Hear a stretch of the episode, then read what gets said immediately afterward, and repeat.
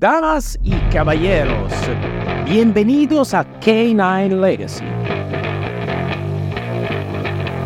Aquí nos sumergiremos en las emocionantes conquistas del pasado, abordaremos con valencia los desafíos del presente y nos inspiraremos en las magníficas transformaciones del futuro. Soy el comandante Cero y junto a mi excepcional compañero, el comandante Carrillo, nos embarcaremos en esta apasionante misión.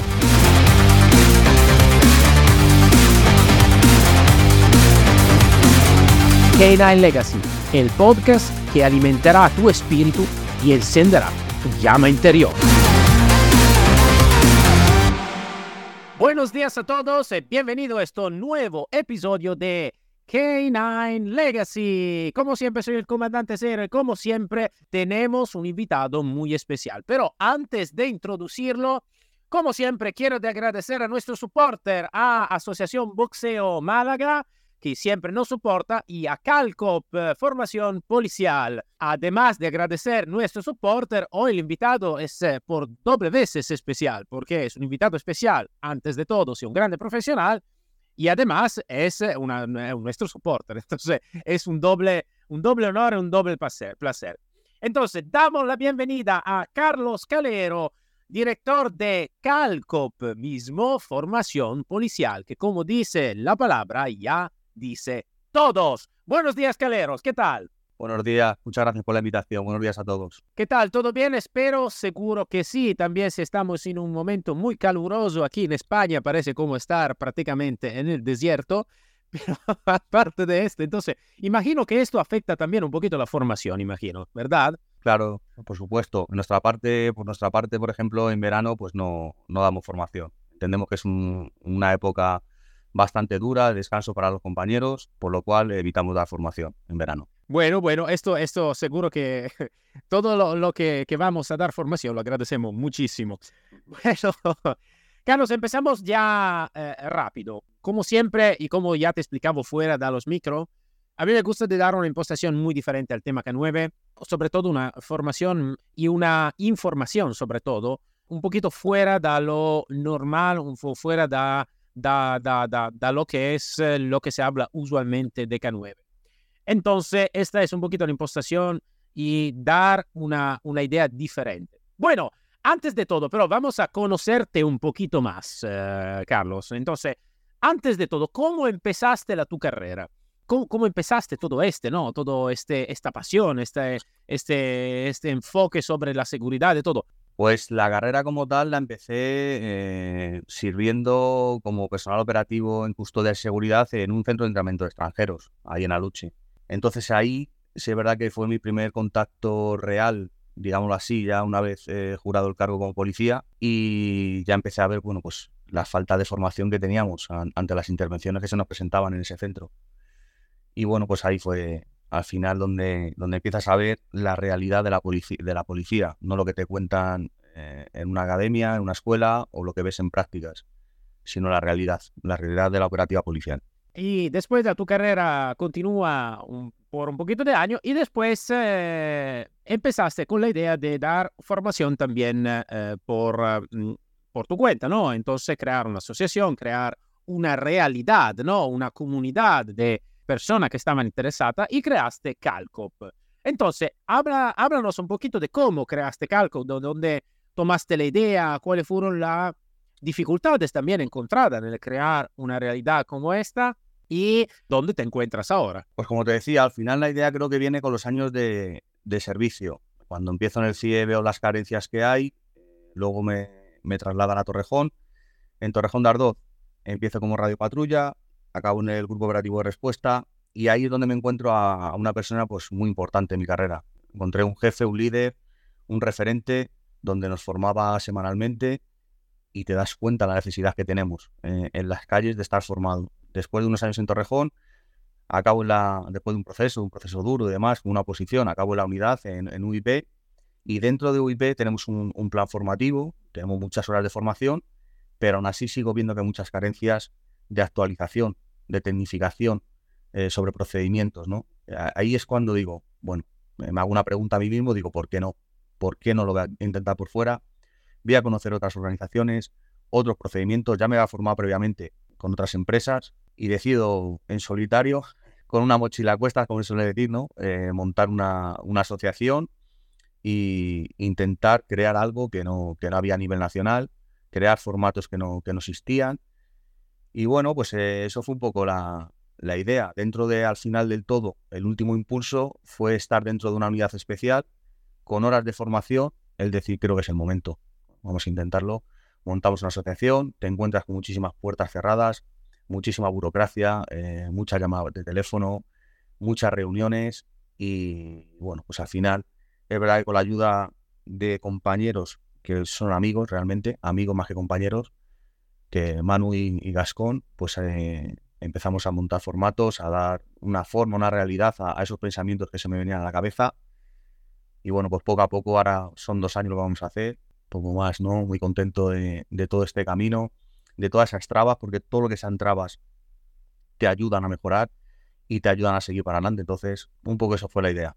Y creo que sí, siempre la idea siempre se toma desde la experiencia personal. Eh, a veces eh, es como decir, eh, ¿puedo ser cliente de la misma empresa? Claro que sí, porque es una cosa que realmente me, me interesaba, ¿no? De empezar o a profundizar algunas cosas, eh, ser más formado y todo.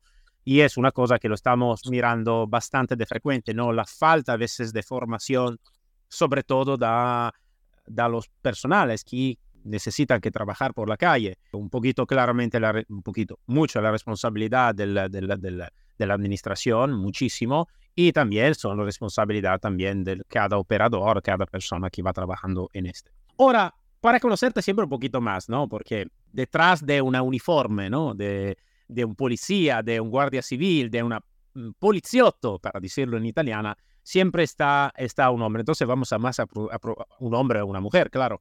Vamos a profundizar un poquito ese tema, ¿no?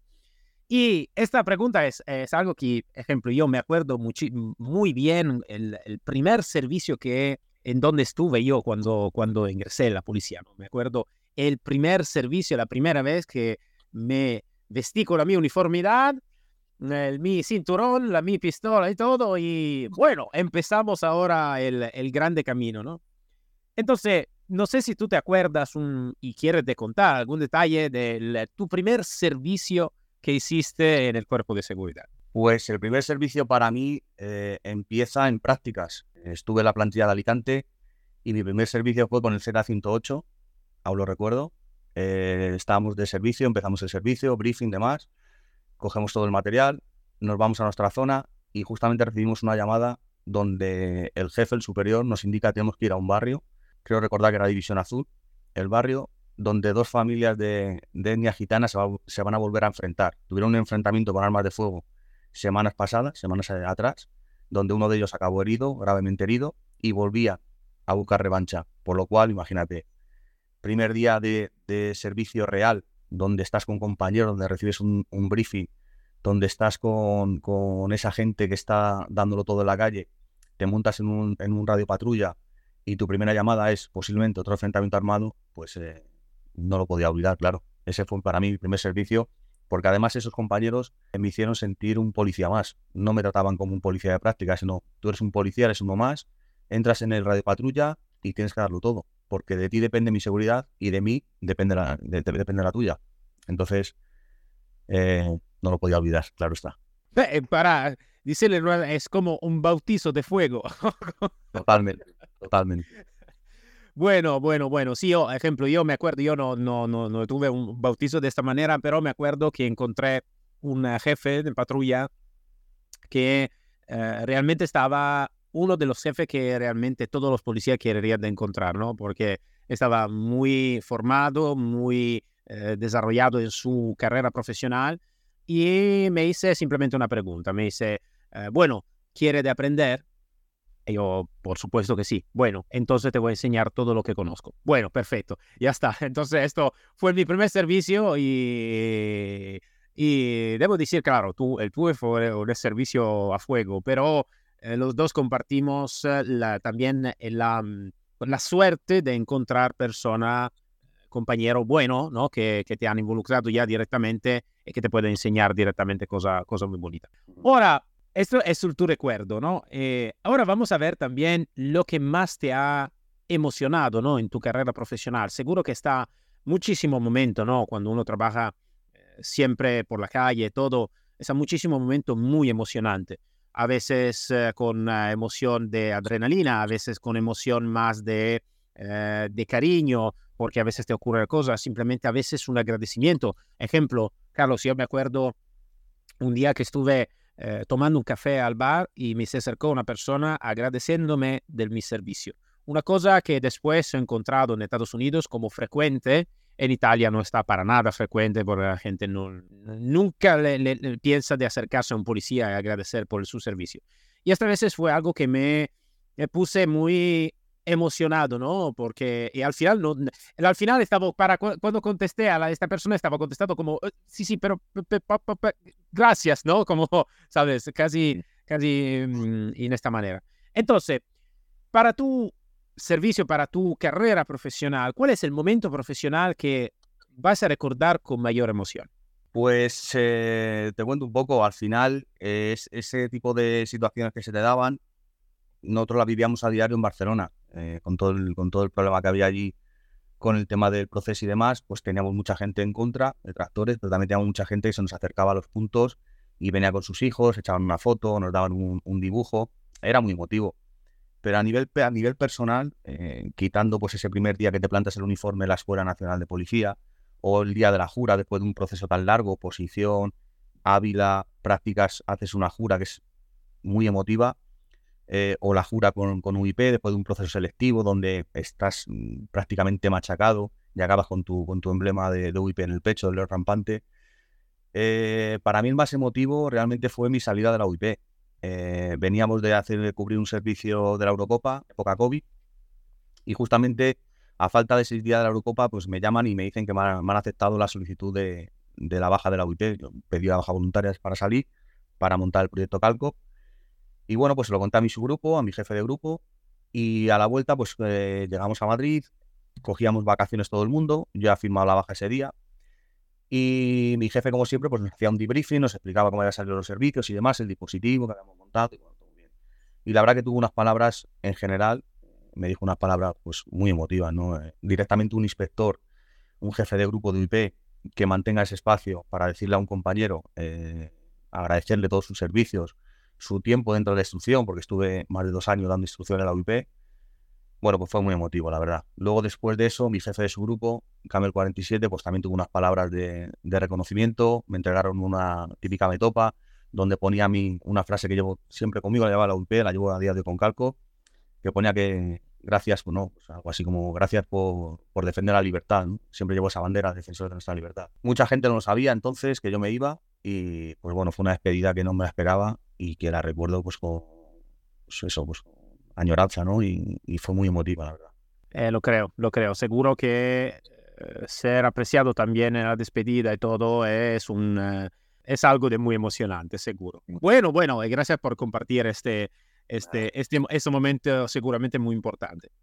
¿Por qué todo esto? Porque yo quiero de dar una visión también diferente, ¿no? De, de, de los profesionales que, que, vamos a entrevistar, que no son solo profesionales, son hombre y mujer de alto nivel. Eh, y las emociones, la psicología, los momentos son muy importantes y determinan nuestro futuro, nuestro destino, siempre, como siempre.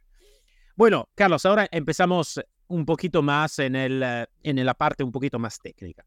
Ahora te pido un poquito de imaginación, ¿vale? En este caso, de plantearte algo en tu cabeza.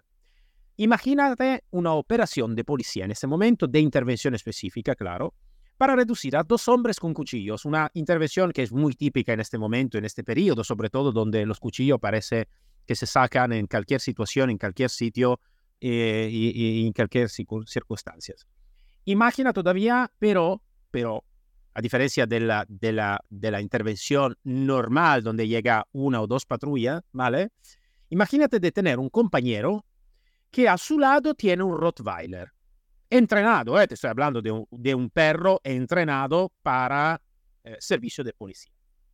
Ahora, planteándote este en tu, en tu cabeza, ¿no? con todo el tu conocimiento que tú tienes como intervención y todo, sin tener claro, la especialidad en el tema K9 del entrenamiento K9, pero según la tu opinión, ¿en qué realmente te podría ayudar? Entonces, imagínate esta situación operativa. Cuchillo, dos personas, cuchillo, dos personas que reducir, policía, con todo el, equipamiento que tiene hoy en día la policía de España, porque claro, tú tienes experiencia aquí en España, porque en Italia ya sería diferente que tampoco no tengo el chaleco antibala, pero vale, es parte de este. Entonces, pero imagínate de tener un, un Rottweiler, ¿por qué te digo un Rottweiler? Rottweiler porque también te da una visión diferente que un pastor alemán, ¿vale? El Rottweiler tiene más impacto para mi opinión y después te digo, después de la tu, eh, de la tu idea, te digo también porque te he dicho Rottweiler y no el pastor alemán. ¿En qué podría realmente ayudarte para tu opinión en una situación como esta? Bueno, pues eh, yo creo que es de mucha ayuda. Yo parto de la base de que no tengo ningún conocimiento en tema de protección y defensa con, con K9. Pero lógicamente, un animal eh, puede ser agresivo. Un animal tiene determinación, es irracional, por lo cual a nivel disuasorio nos da un plus, nos daría un punto por delante. Eh, estamos viendo últimamente que al final eh, falta gente con determinación y no está del todo bien visto que un policía llegue a tener esa agresividad que se necesita en ciertos momentos, pero a un animal nadie se lo va a reprochar. Y si es un Rottweiler, tenemos un punto de partida muy bueno, por ejemplo, es un animal fuerte, grande, bueno, exponemos a un animal que si tiene que hacer un trabajo de protección o, defensivo, yo creo que no va a tener ningún tipo, no le va a dar miedo qué va a decir el señor juez, no va a dar miedo qué va a decir tu superior, va a arrancar, va a ir y va a intervenir. Entonces, para mí creo que es un punto de partida bastante bueno. Expones a un animal antes que a un ser humano, con todos mis respetos, pero al final ese animal está preparado para defender. Y no va a estar preguntando nada más que eso. Es su objetivo, es su trabajo y ese racional va a defender. Por lo cual, creo que, que sería un, plus para, para, una intervención. Vamos a ver, Carlos, ah, vamos a analizar por punto, ¿vale? Eh, sígueme en esta locura, Carlos, por favor. Sígueme, sígueme. De acuerdo. Ah, vamos a analizar por punto. Ahora, imagínate este, ¿no? Estamos yo y tú en patrulla. Yo soy, eh, en este caso, el compañero con el perro, con Rottweiler y tú eres el compañero que está conduciendo o soy yo que conducir. A mí me gusta más conducir, pero me, me, da igual, ¿vale? Por, por, esta, por esta imaginación puede conducir tú. Eh, parte este. Ahora, vamos por punto. El primer punto es la nuestra psicología. Nosotros como operador, que nos llaman por un enfrentamiento entre dos personas con cuchillo o eh, arma blanca o lo que sea, ¿vale? La nuestra psicología es, y vamos a intervenir solo como compañeros, somos yo y tú sin perro. O vamos a intervenir, yo tú tenemos un perro, un Rottweiler atrás de nosotros. Entonces yo imagino ya que la psicología puede cambiar. Ahora, seguirme siempre en esta locura, ¿qué te parece para ti, para tu opinión? Pues creo que es sencillo. Al final, tú cuanto más material tengas, creo que vas un poco más seguro o con más garantías. No te hablo de una seguridad 100%, pero vas con más garantías. Esto es muy sencillo. Cuando tú vas en un patrulla, llevas la garantía de tu compañero. Cuando vas en un equipo operativo, como nos pasaba a nosotros en UIP, llevas la garantía de siete compañeros. Ya cambia a la hora de intervenir. Tú vas más seguro con siete compañeros que con uno solo. Entonces, si tú aparte de eso llevas un animal que está preparado para intervenir, tu psicología va a cambiar, tu forma de pensar va a cambiar, vas a tener más garantías. No es que te digo que te, tienes que despreocupar porque está resuelto, no, para nada. Pero sí que tú vas a ir un poco con más garantías y un poquito más segura esa intervención. Parece, parece casi obvio, pero en realidad por mucha gente esto podría no ser obvio. A veces es un poquito como el huevo de Colombo. Sabes un poquito la historia, ¿no? Del huevo de Colombo, que uno dice, vale, pero lo pongo así. Ah, vale, pero si tú lo pones así, esto es más simple. Sí, pero tú no lo has hecho, no, no lo has pensado antes, ¿no? ¿Cómo se dice? Entonces, y en este caso, muchas veces esto a muchos compañeros, a veces puede ser que lo saben, pero no lo piensan. Entonces, por eso me gusta de hablar contigo, ¿no? En este caso, y también decir lo que parece obvio que pero obvio no es. Ahora, vamos a ver, hemos visto el primer punto, ¿no? La llamada y llegar al punto. Después llegamos al punto. Y antes de bajar, yo y tú, bajamos yo y tú y Rottweiler. Ahora, para tu experiencia, como yo, claro, eh, he tenido 10 años de experiencia en este caso, entonces más o menos sé, más o menos, claro, por porcentaje de experiencia, cómo puede reaccionar la persona que está enfrente de mí o cómo en teoría debería que, reaccionar. Ahora imagínate una situación donde bajamos yo tú o donde bajamos yo tú y el perro. Un Rottweiler, te, hablo siempre de Rottweiler en el específico. para tu opinión, ¿cuál podría ser y si está una diferencia entre la reacción de las dos personas con cuchillo? En teoría, según la tu experiencia, claro, después no sabemos la verdadera reacción eh, de, la, de las personas, pero en general, por porcentaje, por tu experiencia, ¿cuál podría ser y si está una diferencia entre, entre la reacción de los dos con cuchillo? Seguro, seguro que tiene que haber alguna, alguna diferencia. Yo lo trabajaría más a lo mejor con un nivel de intervención. si vemos una persona con un cuchillo, está armada, está tranquila, está en una zona segura para nosotros, tenemos una distancia, pues a lo mejor sacar al, al, animal, a lo mejor le puede subir el nivel de intervención, a lo mejor, no lo sé. A lo mejor se puede poner más agresivo, se siente más atacado. Bueno, pues a lo mejor por eso hay que trabajar el nivel de intervención, no todas las intervenciones se trabajan igual. Tenemos que, saber eh, en qué punto está. Ahora, si está agresivo, sí sacaría al animal, porque al final, como te digo, es una herramienta más, es un arma más para nosotros, hablando, hablando así. Entonces, si sacamos al animal en ese, en ese punto, a lo mejor ese, ese shock que le puede crear ver a un animal con determinación, un animal preparado, esa disuasión que crea esa, esa herramienta, a lo mejor le baja el nivel de intervención. Yo creo que podría ser así, más o menos viendo un poco de la perspectiva de la intervención y de lo, lo que se puede trabajar a nivel seguridad ciudadana. Sí, ahora dado eh, por, eh, por, por supuesto de una, una, intervención un poquito más agresiva, entonces, pero mm, ha, hecho bien a decirlo y a explicar las dos, las dos cosas, es diferencia entre, entre las, dos, eh, las dos intervenciones. Bueno, entonces, ese es el tercer punto. Entonces llegamos y podría ser que la reacción con una herramienta más, con un animal a su al lado entrenado, podría ser diferente, siempre en una intervención más agresiva, más agresiva donde tenemos dos personas ya con eh, un comportamiento más agresivo. Ahora vamos a ver al momento de la intervención. Vamos a ver, necesitamos que intervenir, Carlos. Ahora, en este caso, este eh, quiere de atacarnos, quiere de, de, hacer cosas y saca el cuchillo, se pone agresivo y todo. Ahora necesitamos que intervenir, ¿vale? Ahora, te hago simplemente un ejemplo, un ejemplo que sea pero según siempre el tu punto de vista, ¿vale? No, te, no, no, no, no me interesa ahora que tú me sabes de cómo va a intervenir el perro, te lo, te lo digo yo en este caso. Imagínate el perro Rottweiler que tiene el bozal, bozal de impacto, ¿vale? Bozal de impacto, la técnica es que el perro se lanza contra la persona y va a impactar, ¿vale? Contra la persona para tirarla en tierra, para reducirla, ¿vale? Ahora vamos a ver, imagínate que el, el, el mi Rottweiler está entrenado con el bozal de impacto, ¿vale? Según la tu opinión, ¿Y tú qué esperaría en una intervención de esta tipología? Ahora necesitamos que intervenir, ¿vale, Carlos? Necesitamos que intervenir, por supuesto. Yo tengo mi perro entrenado con bozal de impacto.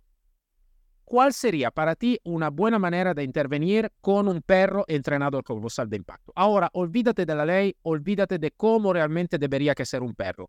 Para tu opinión, según la tu experiencia operativa. Bueno, entiendo que, que en ese caso hablo desde la inexperiencia con tema de, de K9 y demás, bozal de impacto.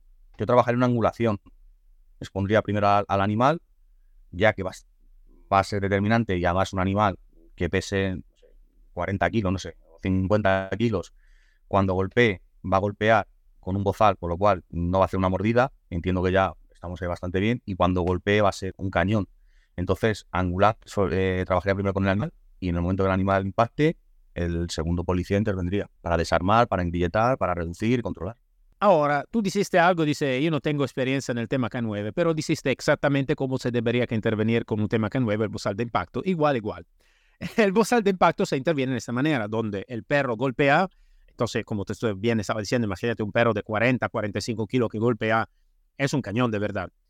Eh, tira en tierra, el perro uh, se va a poner atrás de un, uh, de, poco espacio, ¿vale? Desde la persona que está golpeada, está en tierra. Esto para cogerse la su eh, medida de seguridad, ¿vale? Su distancia de seguridad. Después, el, el, equipo de apoyo, en este caso nosotros seremos, se, se, debería que ser el equipo de apoyo del perro, en realidad en este caso somos el equipo de apoyo del perro, necesita que intervenir después de dos, tres segundos después de la, del, del golpeo del perro.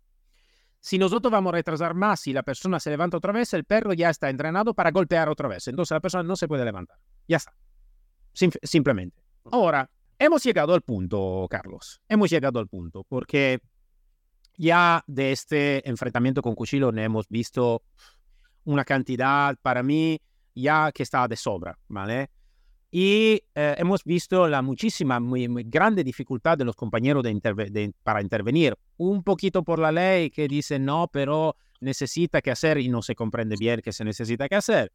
Eh, la opinión pública que dice sí, pero no, si tú sacas el arma, después tú, policía agresivo, no, no, no está bien y ya está.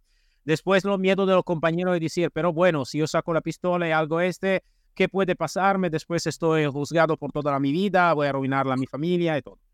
Después un poquito, también necesitamos que decirlo y ser muy claro con este, muchísima falta de formación. Esto claramente va a comprometer la seguridad, sobre todo de los compañeros cuando van a intervenir y la efectividad también de los compañeros cuando van a intervenir.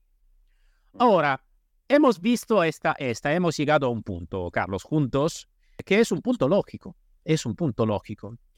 Eh, de cómo utilizar otra, otra herramienta, se debería que hacerlo en una manera y siempre siendo entrenado. Ahora, ¿cuántas veces te ha ocurrido de intervenir en esta manera con perros? Nunca. Como te decía, yo he tenido la suerte a lo mejor de trabajar con guías caninos, pero no dejan de ser animales de búsqueda, entes, de dinero, de explosivos, pero de protección y defensa, yo estando en una unidad especial como estuve en UIP, no trabajamos. Aquí nosotros dentro de la Policía Nacional, quien trabaja es la unidad que tenemos de operaciones en el grupo de operaciones. Entonces nunca voy a trabajar con un, con un animal de protección y defensa. Esto es el punto, Carlos.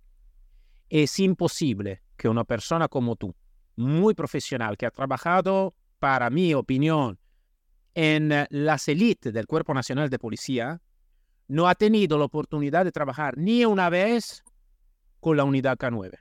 Esto significa una cosa, falta de conocimiento por parte del mando y falta de conocimiento de cómo realmente debería que intervenir lo K9 y falta de utilización también de la herramienta necesaria. ¿Por qué? Porque sí que verdad, es un animal, entonces es un ser vivente. Todavía, necesitamos que decirlo muy claro, es una herramienta más, ¿vale? Y eh, con todo el respeto por, por, por el animal, claramente, es imposible que una persona formada como tú en repartos especiales nunca ha tenido la oportunidad de, hacer una intervención con perro altamente entrenado. Y esto, lamentablemente, Carlos, es una, es una falta que eh, no es solo de aquí. ¿eh? Ahora parece que dice, pero tú, ¿qué, qué quieres? ¿Qué quieres decir? ¿Que la España no está bien? No, no. La España está, para mi opinión, 30 mm, mil veces adelantada respecto a la Italia, lamentablemente, porque me la acuerdo, porque he tenido la experiencia y porque lo sé que es así todavía, todavía hay mucho que hacer, hay mucho que aprender y además la cosa más importante, se necesita que crear cultura, Carlos. Nosotros, yo como informador, como divulgador y tú como instructor, como, como monitor y todo, necesitamos y tenemos responsabilidad, responsabilidad de crear la cultura nella, nella cabeza de la gente, nella cabeza de los operadores. Uno dice, ma nosotros, no, desde abajo, podemos cambiar el alto. Sí y no. Sí, mm. a pacto que todos tenemos esta cultura. No, si no todos tenemos esta cultura. una persona, un hombre puede cambiar el, el, eh, el futuro del, del, del, del, del, law enforcement, como viene eh, está dicho en Estados Unidos, ¿no? de la Fuerza Armada, pero todos necesitamos que probar a cambiar este, a cambiar el chip. Esa es un poquito mi opinión. No sé qué piensas tú, Carlos, pero esta es un poquito la mi opinión. Sí, al final creo que a nivel policial eh, se nos dice pues, que el K9 es para unidades ya de operaciones. Eh, da igual Policía Nacional, Guardia Civil, Mossos, eh, China. Ellos trabajan pues en su unidad de operaciones. Pero realmente, realmente, bajo mi punto de vista, la unidad especial que más necesita formación, que más necesita medios, es los que estamos en la calle. Porque somos los que intervenimos sin nada de información. Por lo cual, necesitamos herramientas. Y si un K9 se le puede formar para unidades de seguridad ciudadana, ¿por qué no? Esa es mi pregunta, ¿por qué no? Si al final nosotros intervenimos sin tener nada de información. Las unidades especiales, unidades de operaciones, van con muchísima información, con muchísimos medios. Entonces, cuando llegan una intervención, es más sencilla para ellos, dentro de la, dificultad de la persona, de, la organización que vayan a, intentar eh, detener y demás. Pero el policía que está en la calle no tiene nada de información. Con lo cual, contra más herramientas tenga, más garantías le vamos a dar. Al final, no, dejamos de ser una unidad especial sin reconocimiento. Por lo cual, un K9 entrenado dentro de un grupo de trabajo ¿por qué no? Yo creo, eh, yo ahora no sé cómo está estructurado el tema, ejemplo, de los Z, como de la escuadra volante en Italia, ¿no? Pero imagino que en una ciudad como sea Madrid, como sea Málaga, Barcelona todo, tiene, eh, como se dice, un turno horario, ¿no? Entonces está la, los Z desde, no sé, las 8 de la mañana hasta la 1 de la tarde, ¿no? Vale, para decirlo. Yo creo que per cada turno se debería que estar eh, fijo en patrulla al menos un, sobre todo dependiendo de la ciudad, claro, del tamaño y de la grandeza de la ciudad, de estar como uno, dos o tres unidades K9 que, que giran por la ciudad patrullando con los patrulleros de los Z normal sin perro y estar siempre. Ahora, uno dice, pero, Mayan, la, tu, la tu opinión es una opinión, es una locura, nunca se ha hecho en la historia de los K9. No, no es así, es una tontería porque en Estados Unidos ya esto es frecuente desde años. Está desde años que cada turno de policía, dependiendo siempre del tamaño y de la grandeza de la ciudad, de la extensión de la ciudad, está por lo menos, por lo menos, una ciudad como Miami tiene por cada turno por lo menos un 10, 15 unidad K9 lista que trabajan con los patrulleros sin perro.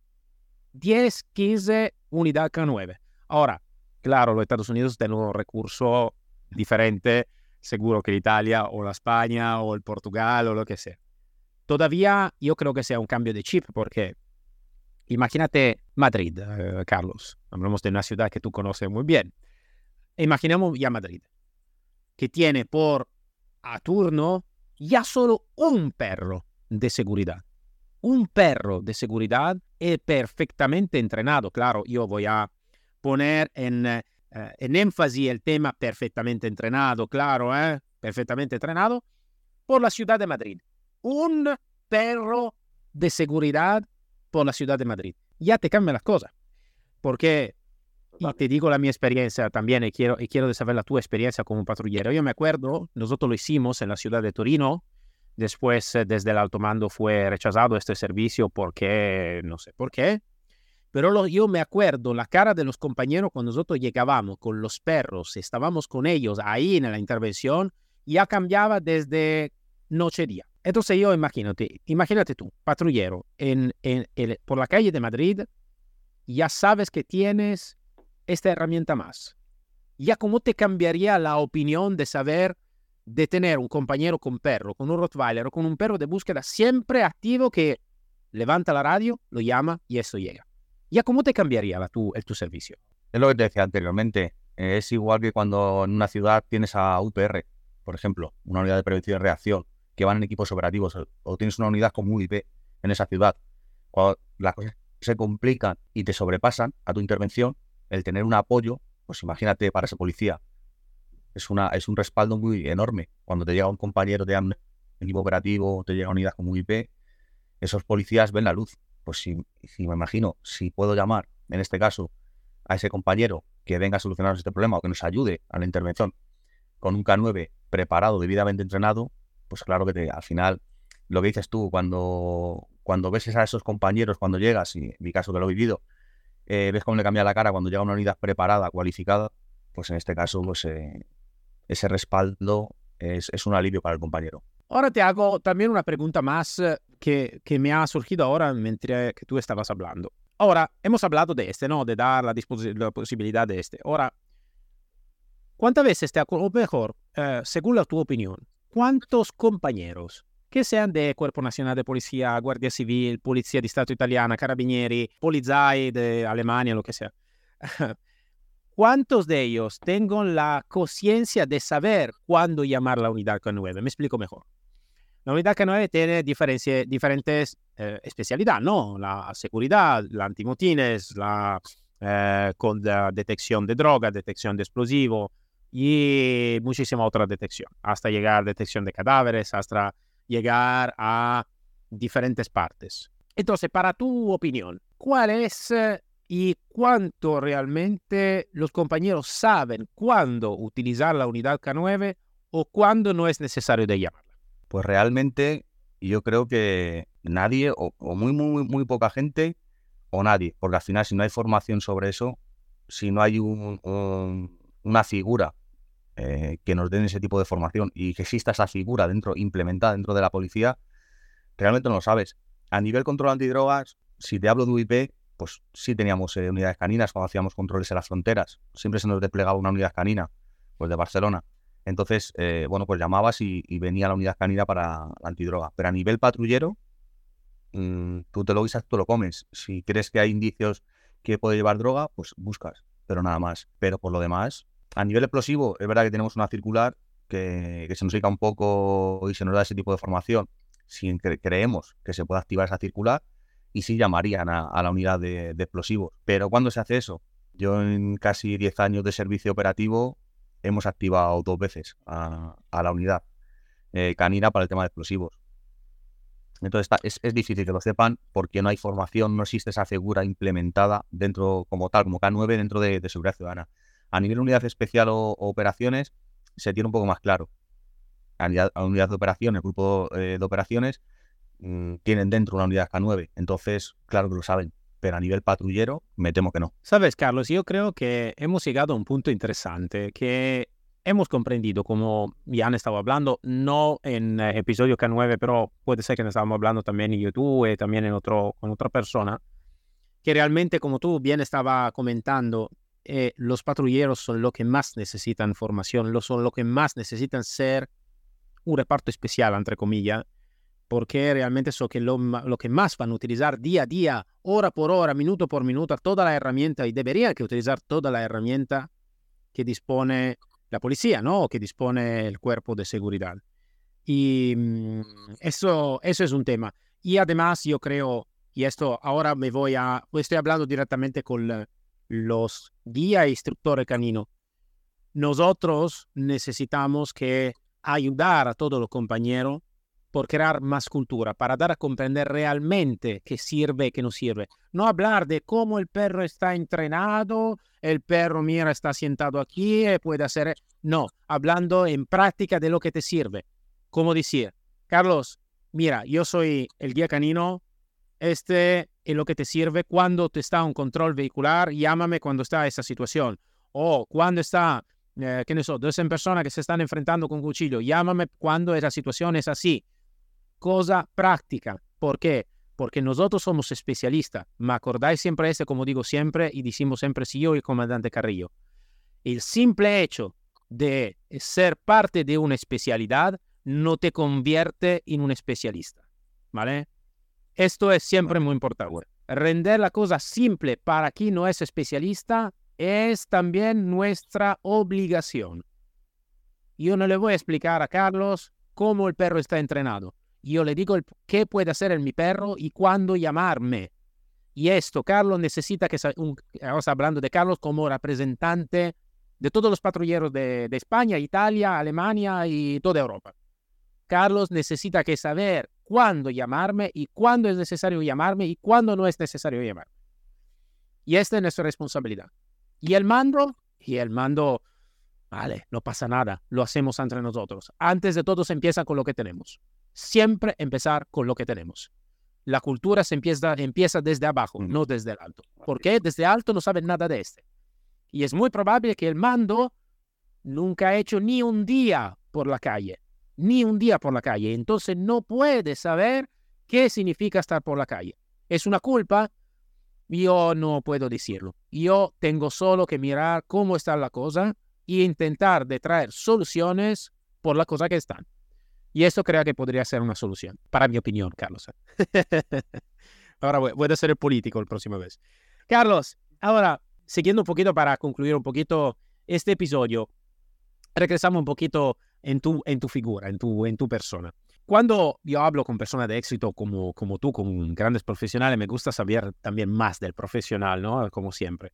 Entonces, ¿cuáles son ejemplos y dos o tres libros que has leído y que te realmente han ayudado en tu profesión, en tu carrera, que sean también, no es dicho que sean directamente para el tema policial, ¿eh? puede ser también de desarrollo personal, pero mm, yo leyendo muchísimos libros, están dos o tres libros en mi corazón que dice, esto me ha cambiado la vida, la mi percepción, la mi visión y todo. Todos los libros, pero estos dos o tres son lo más fuerte. Entonces, nada, si puede contarnos un poquito los dos o tres uno, lo que sea, el libro que te ha realmente cambiado la tu opinión, te ha, está como la tu Biblia, ¿vale? Vamos a ver de esta manera. Pues arriba en cabeza creo que el número uno para, y que es de lectura obligatoria para cualquier profesional armado sobre el combate de Grossman, creo que es una Biblia para nosotros. Eh, contra más años pases de servicio o más formación tengas, lo sigues leyendo y sigues encontrando cosas interesantes, no solamente una lectura, es para, para leer durante bastante tiempo. O sea, para mí es la Biblia de, todo profesional armado. Ese como número uno. Luego hay dos que, que los meto dentro del mismo bloque, que, es el de Ernesto Perevera, La línea de fuego, y Lecciones de sangre. Es la diferencia, bueno, es lo mismo, tanto en Estados Unidos como en España. Y esto se lo recomiendo a todos esos torrentes y elefantes que siempre te están diciendo que no, esto no es Estados Unidos, hombre. Esto no, tiene nada que ver. Bueno, pues léete ese libro de Ernesto Perevera y te darás cuenta que, como siempre decimos, eh, en cualquier parte, en cualquier esquina de España, en cualquier lugar tan pequeño grande, pequeña, da igual como sea, salta la liebre, como se lo vamos a decir, y tienes un enfrentamiento. Eh, esto, no, esto no conoce de lugares, contra más gente, menos gente. Esto salta, viene y tienes que estar preparado. Y luego hay otro que me ha servido mucho en mi, en mi tiempo este pasado aquí en, en África. Eh, me lo recomendó mi, mi superior, eh, mi, referente a nivel policial, que es Invicto. habla de, de, la filosofía estoica. Entonces, en ese momento, donde estaba bajo estrés, no hace unas operaciones, necesitaba buscar ese momento para, para mantenerse, a, abrir un poco la mente. Y bueno, pues ese me ha servido bastante. Le volveré a leer porque es verdad que estaba muy cansado, muchas horas, eh, mucha presión, mucho estrés y necesito leerlo dos, tres veces más. Entonces, yo diría ese sobre el combate, la línea de fuego y lecciones de sangre, unirlos en el mismo. Y Invicto eh, logra más, sufre menos, como dice, ¿no? Eh, habla sobre la causa y el efecto y demás, una filosofía estoica y, me ha servido bastante. de hecho, es que no solamente los leo una vez, los leo, paso un poco de tiempo, luego a leer, releo. Bueno, tres libros para mí están ahí. Son cuatro, pero bueno, englobo en tres. No, no, está bien. Si tenemos un libro más, siempre bueno. bueno, y ahora para concluir, eh, ¿algún consejo que tú quieres dar a los nuevos eh, que quieren ingresar en el tema de seguridad en general, sobre todo en el tema policía. Imagínate que está hablando con algún opositor, ¿no? Y, y, darle los consejos que para ti son lo más importante. Bueno, la verdad que soy un poco malo para dar consejos, eh, pero bueno, yo lo que le diría al final de todo, que si quiere entrar dentro del mundo de, de la fuerza del cuerpo de seguridad, que no lo vean como un simple trabajo. Esto no es ser un funcionario, hago mi oposición, consigo un puesto de trabajo y me paro. Esto es una profesión de riesgo, tienen que ser conscientes de dónde van a entrar y a qué institución van a pertenecer. Entonces, que sean conscientes, que realmente si no son conscientes de ello, oye, con todo mi respeto, oposita para la Junta de Comunidades, oposita para Justicia, oposita para el Ayuntamiento y te vas al administrativo. Trabajas por la mañana y te vas. Aquí que sepan que vas a echar muchas horas. Es un trabajo muy gratificante, pero también hay momentos duros y tienen que ser conscientes que, tienen que estar preparados para ello. Entonces, si tú eres consciente de eso, adelante. Luego otro consejo les daría, oye, que sean honestos consigo mismos dentro del cuerpo, una vez que entren, que sean honestos consigo mismos. Todos nos conocemos y sabemos hasta dónde podemos llegar. Sabemos si ante un enfrentamiento violento en nuestra vida nos hemos bloqueado o hemos actuado. Eh, sabemos si, si, tengo miedo a la sangre o no tengo miedo a la sangre, o no me gusta ver eh, finados, o, o, no, puedo echar, mm, es que soy incapaz de hacer un plantón de 18 horas. Oye, sé honesto contigo mismo porque dentro de la organización policial, en todas las organizaciones policiales, hay un hueco para ti donde tú puedes dar el 200%. Si tú en un sitio no puedes dar el 200%, amigo o amiga mía, no es tu sitio. Pero sé honesto contigo mismo porque eres una carga para ese compañero y para esa unidad. Por lo cual, honestidad ante todo. Y luego, por último, les diría algo que nos dijo un subinspector el día coincidió mi, mi despedida de la unidad y creo que, tenía toda la razón del mundo. Esto al final, que entiendan que la policía, la organización en la que representan, es una vela, una vela encendida y que todos somos eh, o tenemos la obligación de poner nuestras manos alrededor para que esa vela nunca se apague. Todos, desde el que está abajo de la pirámide hasta el que está arriba. No se puede apagar esa vela.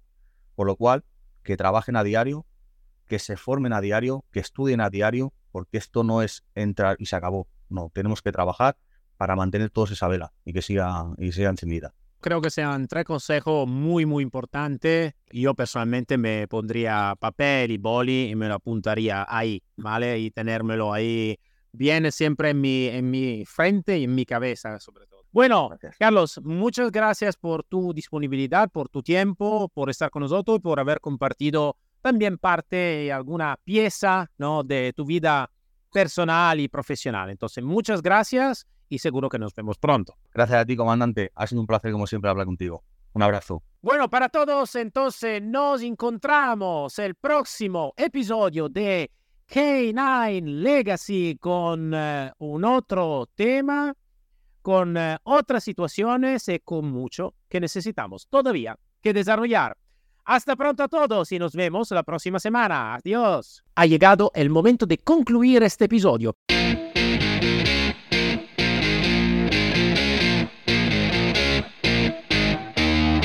Pero nuestro viaje está aún por descubrirse por completo. K9 Legacy, el pasado, el presente y el futuro de la élite. El podcast que ilumina el camino hacia la grandeza y trasciende los límites de lo posible.